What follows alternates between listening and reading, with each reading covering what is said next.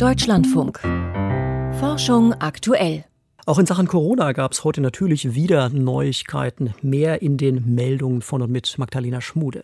Das Coronavirus befällt auch das Fettgewebe. In den Fettzellen kann sich das Virus dann vermehren.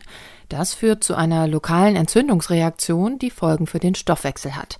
Das hat ein Forschungsteam vom Leibniz-Institut für experimentelle Virologie in Hamburg herausgefunden. Die Ergebnisse könnten erklären, warum starkes Übergewicht ein Risikofaktor für einen schweren Verlauf von Covid-19 ist, schreiben die Wissenschaftler im Fachmagazin Cell Metabolism. Zellkulturexperimente ergaben, dass heranreifende Fettzellen auf ihrer Oberfläche besonders viele ACE2-Rezeptoren besitzen, die SARS-CoV-2 als Andockstelle dienen. Die kleine Eiszeit wurde vermutlich durch einen Wärmeschub im Nordatlantik ausgelöst. Das zeigt die Auswertung von Sedimentbohrkernen aus dieser Zeit, die US-amerikanische Wissenschaftler durchgeführt haben. Sie vermuten, dass der Warmwassereinstrom zu einem vermehrten Kalben der Eisberge führte. Diese Eismassen wurden dann nach Süden transportiert, was wiederum die atlantische Umweltströmung schwächte. Innerhalb von 20 Jahren kühlte sich dadurch das Klima in bestimmten Erdregionen stark ab. Etwa ab dem Jahr 1400 kam es in Europa und Nordamerika in der Folge zu Missernten, Hungersnöten und Epidemien. Vermehrte Vulkanausbrüche, die die Sonneneinstrahlung reduzierten, führten dazu, dass die Kältephase rund 1000 Jahre anhielt. Ihre Ergebnisse stellen die Wissenschaftler in der Fachzeitschrift Science Advances vor. Der Ebola-Ausbruch in der Demokratischen Republik Kongo ist vorüber. Das hat das Gesundheitsministerium des Landes erklärt. Im Oktober hatten sich in der Provinz Nord Kivu im Osten des Landes elf Personen mit dem Ebola-Virus infiziert. Mindestens sechs von ihnen waren gestorben.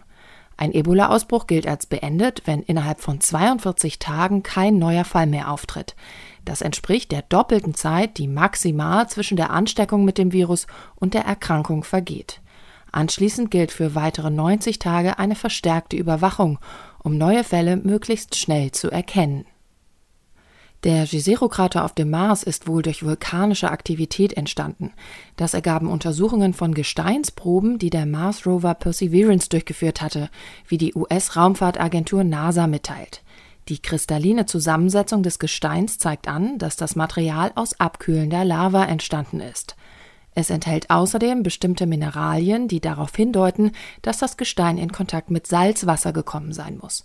Der Krater könnte mindestens zweimal von einem See gefüllt gewesen sein, schlussfolgern NASA-Experten.